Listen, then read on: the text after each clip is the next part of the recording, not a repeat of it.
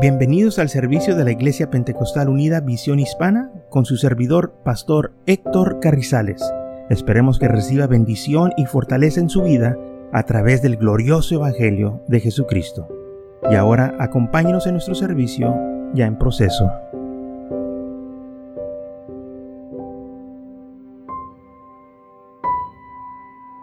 Entonces dice la palabra del Señor en Filipenses 2, capítulo 2 al 13. Por tanto, amados míos, como siempre habéis obedecido, no como en mi presencia solamente, sino mucho más ahora en mi ausencia, ocupaos en vuestra salvación con temor y temblor, porque el Dios es el que en vosotros produce así el querer como el hacer por su buena voluntad. Tu Dios te va a ayudar. Él quiere que tú seas una persona victoriosa. Pero nosotros tenemos que ocuparnos en las cosas del Señor, en tu salvación. Nada debe de dominar tu vida, solo el Señor. Lo que tú haces, el Señor tiene que estar ahí contigo. Muchas veces la gente dice, ¿cómo sé si, si al Señor le agrada o no? Bueno, dile, Señor, ¿te agrada lo que yo voy a hacer? ¿Estás conmigo en esto o no? Tan fácil así te vas a dar cuenta, Señor, eh, eh, esto es tu voluntad, está bien esto que yo haga esto. El Señor te va a indicar, te va a hacer que te sientas cómodo o incómodo. Te va a decir, eh, algo no está bien, no hagas eso. Sabe que yo he entrado en lugares donde pronto me siento incómodo y mejor me voy. Porque el Señor dijo, ah, ah aquí no está bien. La situación esta, donde tú estás aquí, no, no te conviene, mejor retírate, sal. Y muchas veces también nosotros tenemos que usar sabiduría y, no ponernos en una posición que no es conveniente. Y una vez entré a un restaurante, me dijeron, Señor, véngase, aquí tenemos un lugar para usted. Y van y me llevan allá donde está la barra. y le dijo, yo no voy a comer aquí. Dijo, ¿por qué no? Dije, porque yo no como en barras. Yo, yo quiero una mesa o si no me voy. Imagínense que eh, me pongan en una barra y luego alguien de ustedes entre ahí y me mire. Ah, el pastor también se echa las suyas. ¿eh? Ya sabía, yo sabía. Esa es la impresión que eh, vamos a dar. Aunque yo me senté inocentemente a comer, pero, pues, ¿qué estás haciendo en la barra? ¿Mm? Entonces hay cosas que nosotros tenemos también que usar sabiduría y decir, no, eh, eso no me conviene, yo prefiero no, no ir ahí. Porque si la Biblia nos dice que nos aparten de toda apariencia del mal. Abstain from all appearance of evil. Si algo no se mira bien, mejor no te metas, mejor no vayas, mejor no lo hagas. ¿Por qué? Porque le estás dando al enemigo ocasión de acusarte. Y dice la Biblia que es el, el acusador de los hermanos. Y él te va a acusar. Aunque te digas, pues no es cierto, pues, ¿qué importa? E, él es el mentiroso, va a decir que te miró y te miró. Entonces nosotros tenemos que acordarnos de esto. Entonces, por eso dice la Biblia, ocúpate en tu salvación, preocúpate por tu salvación, protege tu salvación, guarda tu salvación. ¿Por qué? Porque el enemigo anda como un urgente buscando a quien devorar. Y él va a hacer todo lo posible para que tú ya no camines con el Señor, para que tú dejes las cosas del Señor. Y entonces Él viene y pone cosas en nuestras vidas para que nosotros le quítenos la mirada a Cristo y la pónganos en otras cosas.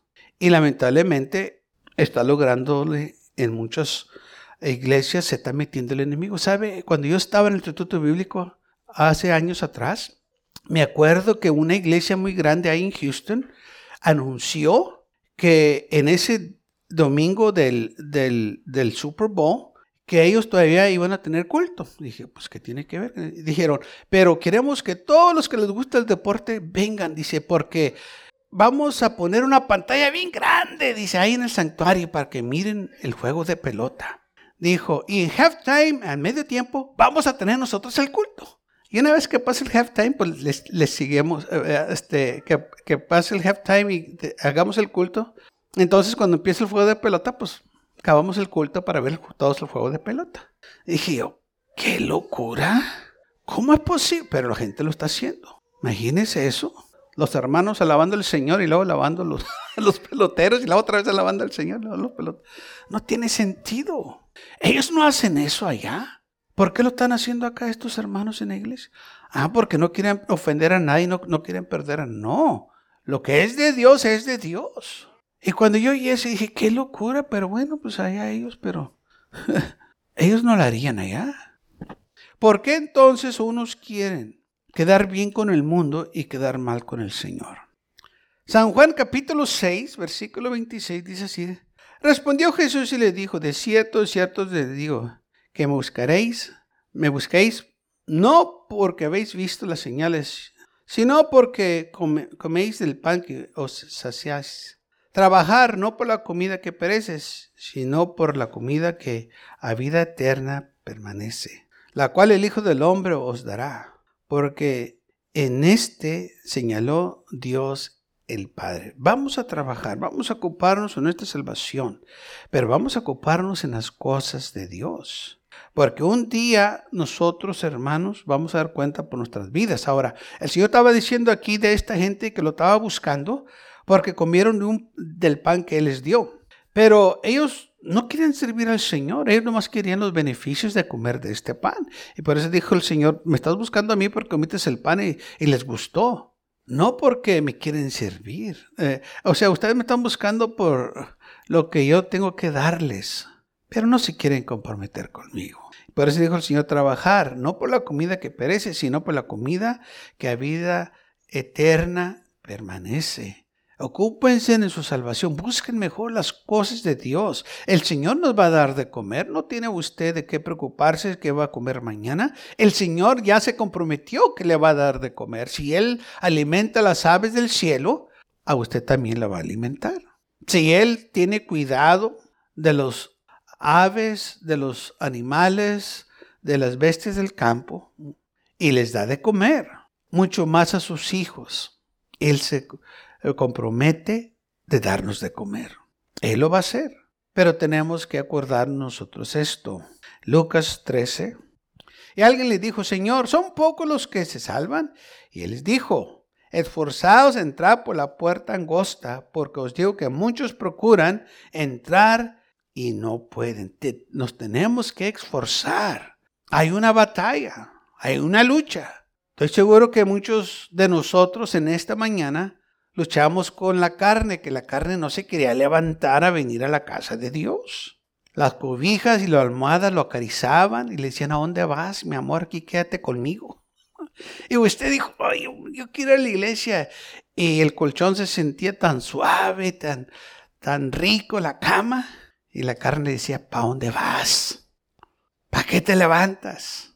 Oh, pero algo le dijo, levántate, ve a la casa de Dios. ¿Qué pasó ahí con usted? Usted tuvo una lucha. No con el diablo, pero con su carne. Muchas veces le echamos más la culpa al diablo, pero no, también la carne. Tenemos que enfocarnos que hay lucha con la carne también.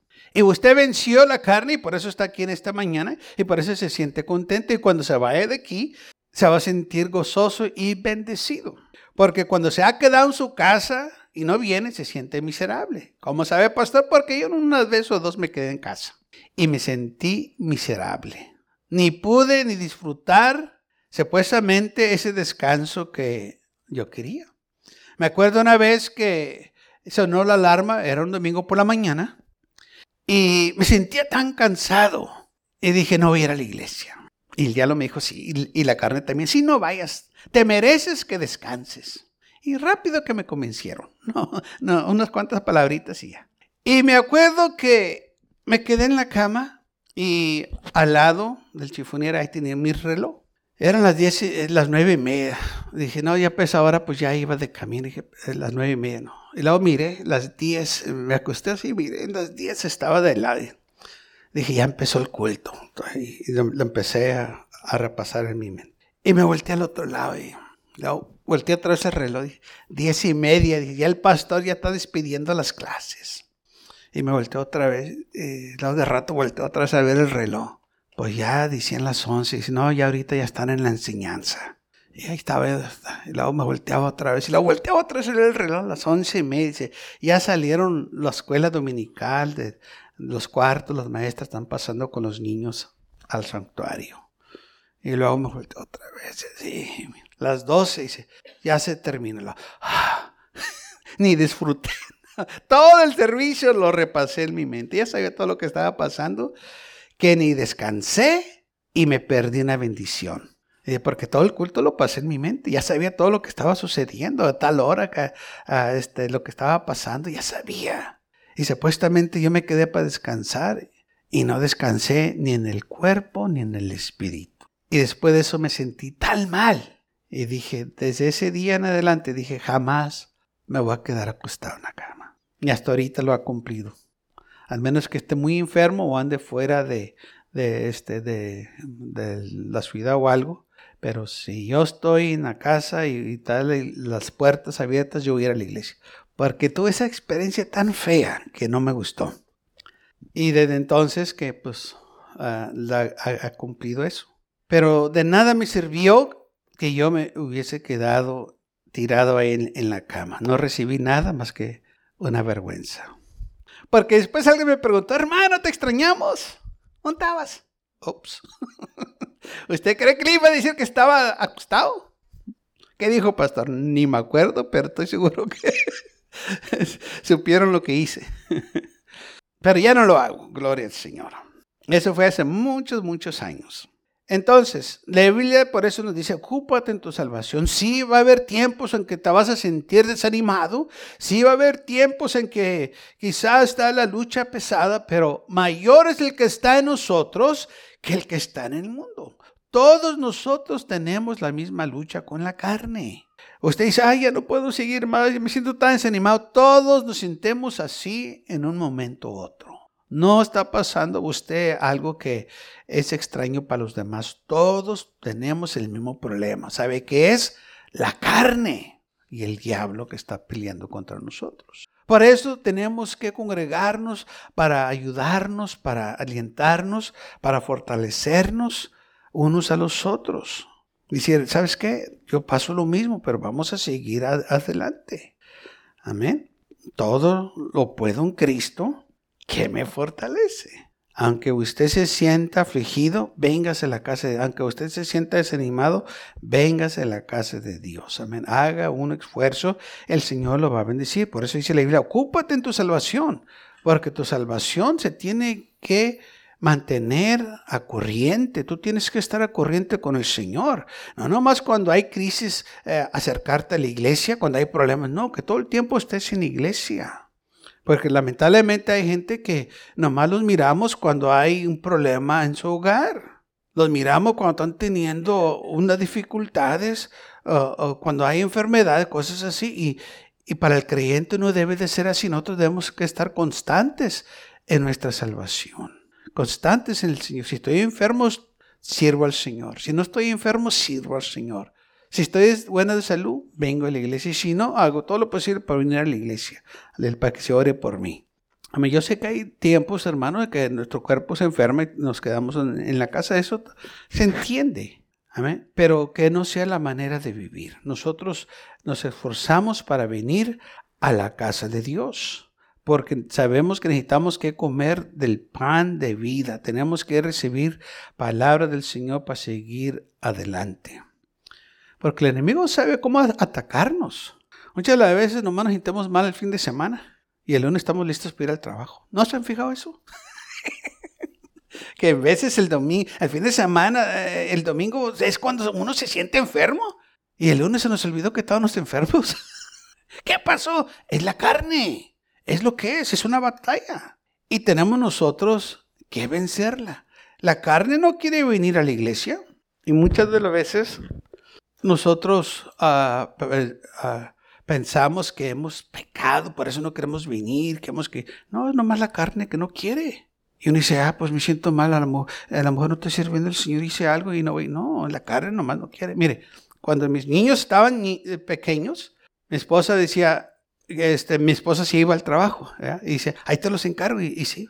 Pero yo le decía, mira, cuando te vas a ir al trabajar, que tú estabas muy, de mañana, dice, no hagas ruido, porque estos chamacos, tan pronto tú haces ruido, se levantan y están ahí gritando y llorando. Y entonces cuando se iba al trabajo, pues ahí andaba bien calladita, no quería hacer ruido, no quería prender las luces porque estos luego, luego tiraban el grito. ¿ah? Pero el domingo en la mañana era diferente. El domingo en la mañana ponía radio, ruidos, tiraba sartenes y todos estos muchachos tirados ahí en la cama. los agarraba y los estiraba que se levantaban. Nada les hacía. Dije, mira nomás, ¿cómo entre semana no podemos hacer ruido? Pero el domingo hasta todo el ruido que quiere y todo. Pero no se levantaban. Dije, mira nomás, es la carne. Así somos también nosotros. El domingo en la mañana parece que nos duele todo. Nos, sentamos terribles. Oh, pero cuando hay una fiesta, ni nos acordamos de nada. No me miran así, hermanos, ¿no? ¿Quién le dijo el pastor? Es que todos somos igual. Es la carne. Y por eso dice Pablo, ocúpate en la carne. Recuerda que hay una batalla. El enemigo no quiere que tú sirvas al Señor. El enemigo te quiere desanimar. El enemigo no quiere que tú seas fiel al Señor. Entonces Él pone cosas para distraernos. Eh, mira, esto es más importante que la iglesia. No, el ir a la iglesia es más importante. Es el día que yo he puesto para estar con el Señor. Amén. Y, y, además de eso, sirvo al Señor todos los días de la semana. Entonces yo tengo que hacer todo lo posible por servir al Señor. Amén. Amados, los ruego como extranjeros y peregrinos que abstenéis de los deseos de la carne que batallan contra la alma. El primera de Pedro 2.11 dice, hermano, le ruego que como extranjeros y peregrinos que se abstengan de los deseos de la carne, porque la carne quiere hacer muchas cosas que usted le tenemos que decir, no, eso no es de Dios o no nos conviene. Primera de Pedro 4, versículo 16. Dice, pero si alguno perece como cristiano, no se avergüence, sino glorifique a Dios por ello porque es tiempo que el juicio comience por la casa de Dios. Y si primero comienza por nosotros, ¿cuál será el fin de aquellos que no obedecen el Evangelio de Dios? Sí, y si el justo con dificultad se salva, ¿en dónde perecerá el impío y el pecador? Si nosotros tenemos esta batalla con la carne, hermanos, imagínense aquellos que no sirven al Señor el enemigo los tiene atrapados, los tiene en cadenas de presión, los tiene adictos y ni cuenta se dan que están adictos, ni cuenta se dan que están en cadenas. Dicen que son libres y no son libres. Los tiene el enemigo atados y muchos dan su vida por el vicio. Lamentablemente yo he visto muchos amigos míos de cuando yo andaba en el mundo que este, ahora los miro, sus vidas destruidas. ¿Por qué? Porque se entregaron completamente al vicio. Lo que era nomás un tiempo, uh, un, buen tiempo, un tiempo de placer que nosotros estábamos teniendo, ¿eh? un, buen tiempo y viniendo y yendo y haciendo esto y el otro. Lo que empezó nomás un buen tiempo, ahora ellos son esclavos del vicio. Lamentablemente muchos ya han muerto. El vicio se los llevó en una temprana edad. Se entregaron de completo. Y cuando digo de completo, es de completo. Todos los días emborrachándose y endrogándose. Se dieron por completo. Y si el mundo se da por completo esas cosas, con más razón nosotros debemos dar con completo al Señor, porque vale la pena servir al Señor. Amén. Darnos, darle todo a Él, porque hermanos, sin Él no podemos vencer esta carne. La carne es fuerte, no se deje engañar que muchos dicen, es que la carne es débil. No, déjame explicarte ese versículo. Cuando dice la Biblia que la carne es débil. La carne es débil para las cosas de Dios, pero fuerte para el pecado. Es débil. Cuando tú quieres orar, la carne no quiere orar. Y si ora, muchas veces en cinco minutos se quedan dormidos. Esa es la carne, es débil. ¿Ah? La carne no quiere servir al Señor. Oh, pero qué fuerte es al pecado. La carne le gusta el pecado. La carne reacciona rápido al pecado. Les expliqué cómo mis niños cuando estaban este, pequeñitos bateaba con ellos en la mañana porque la carne no quería.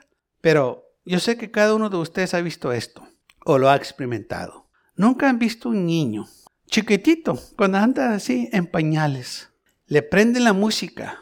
¿Qué es lo que hace ese niño? ¿Alguien ha visto lo, lo que hace? Ah, se están riendo. Empiecen a bailar. ¿Quién les enseñó? ¿Quién les dijo que se movieran así?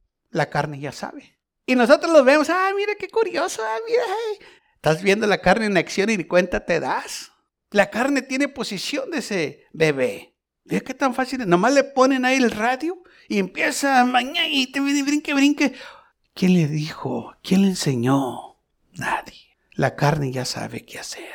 La carne está programada a esas cosas. Entonces venimos a las, a las cosas del Señor y el Señor nos tiene que desprogramar de esas cosas. Que quitarnos esas cosas para que la carne no se apodere de nosotros. Porque dice la Biblia, el que anda conforme la carne morirá. ¿Por qué? Porque la carne está guiando a pecar. Y por eso nosotros no podemos dejar que la carne nos domine, sino que nosotros tenemos que sujetar a la carne al Espíritu del Señor o decir, Señor, ayúdame. Yo no quiero vivir así, yo no quiero ir allá. Dame la fuerza, dame la sabiduría. Y el Señor lo va a hacer. Pero nosotros tenemos, mire, para que usted venza a su enemigo, usted tiene que reconocer quién es su enemigo. Si no, ¿cómo va a saber con, con quién va a pelear? Pero ya una vez que usted identifica a su enemigo, entonces ya tiene usted una idea con quién está peleando y qué es lo que tiene que hacer. Y la Biblia no lo dice, es la carne, tu enemigo. Ah, yo pensaba que era el diablo, sí, pues todos sabemos que el diablo, eh, pero lo que tú vas a luchar, con lo que tú vas a pelear, personalmente, tus deseos carnales, pues es de la carne. Y ahí es donde nosotros nos tenemos que sujetar al Espíritu. Y por eso dice aquí la Biblia, si, si nosotros andamos eh, Romano le dice, conforme al Espíritu, pues vamos a vivir. Vamos a tener vida eterna. Pero si damos conforme a la carne, vamos a morir. También dice la palabra del Señor, aquellos que andan conforme a la carne no pueden agradar a Dios. ¿Por qué? Porque están bajo el impulso de la carne. O sea, la carne los domina. Y la Biblia dice que vamos a morir si andamos conforme la carne. Por eso dice, le ocúpate en tu salvación. Reconoce quién es tu enemigo, es la carne. Cansancio. Y aparte de eso, hay espíritus inmundos que vienen y nos atacan. ¿eh? Porque muchas de las veces nosotros estamos en la iglesia, queremos recibir y venimos listos y estamos contentos y con el tiempo nos empieza a dar sueño en el culto. ¿Nunca han experimentado eso? Y luego nomás se acaba el culto y se les quita el sueño. Se van a la pulga, se van a comer. ¿Sabe qué fue lo que pasó ahí? Los atacó el enemigo en la carne. Es un espíritu inmundo. Ese espíritu que muchos eh, en el mundo es el, el, dios del sueño Morfeo. Eh, ese espíritu, eh, que es un espíritu inmundo, hace que usted se duerma. Fíjese, lo natural que nosotros pensamos, pues el sueño es natural. Pero ese espíritu, el mundo que trae ese sueño, no es, eh, normal, es el espíritu diabólico. Y viene a nosotros para que nosotros nos prestemos atención a la palabra de Dios, para que usted se duerma. Y una vez que usted se está durmiendo así, pues su mente se le está yendo. Pero ya nomás termina el culto y se olvida de todo. ¿Cómo sabe, pastor? Porque a mí me pasaba.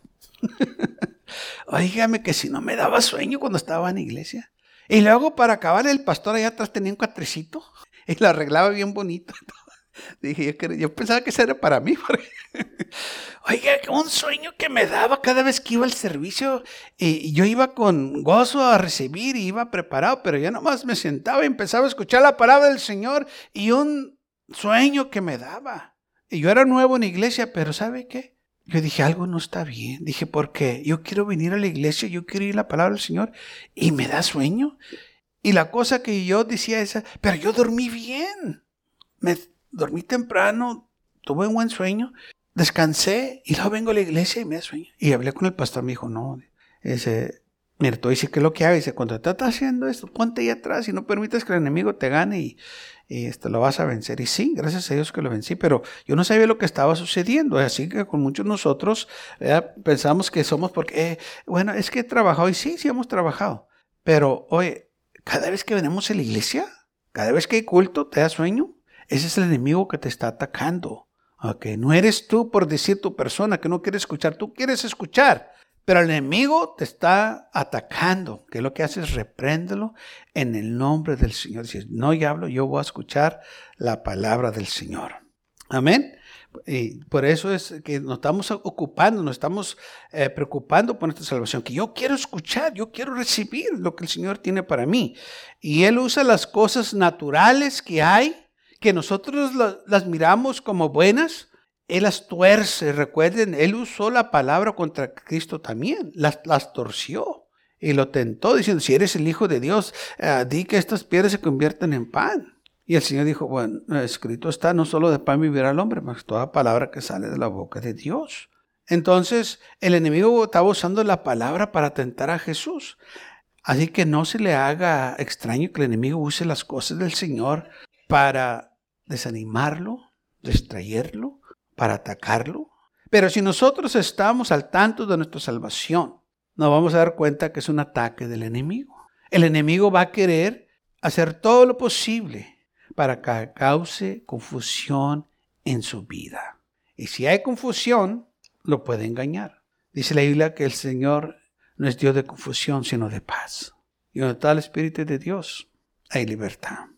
Entonces está en nosotros que sépanos que estamos en una batalla espiritual y por eso nos ocupamos en nuestra salvación con temblor y temor. Yo tengo que tener cuidado que el enemigo no venga y me robe lo que el Señor me ha dado. Usted también se tiene que preocupar por su salvación y cuidarse del enemigo. Gracias por acompañarnos y lo esperamos en el próximo servicio. Para más información, visítenos en nuestra página web macallen.church. También le invitamos que nos visite nuestra iglesia que está ubicada en el 2418 Bowman Avenue con esquina calle 25 en McAllen, Texas 78501.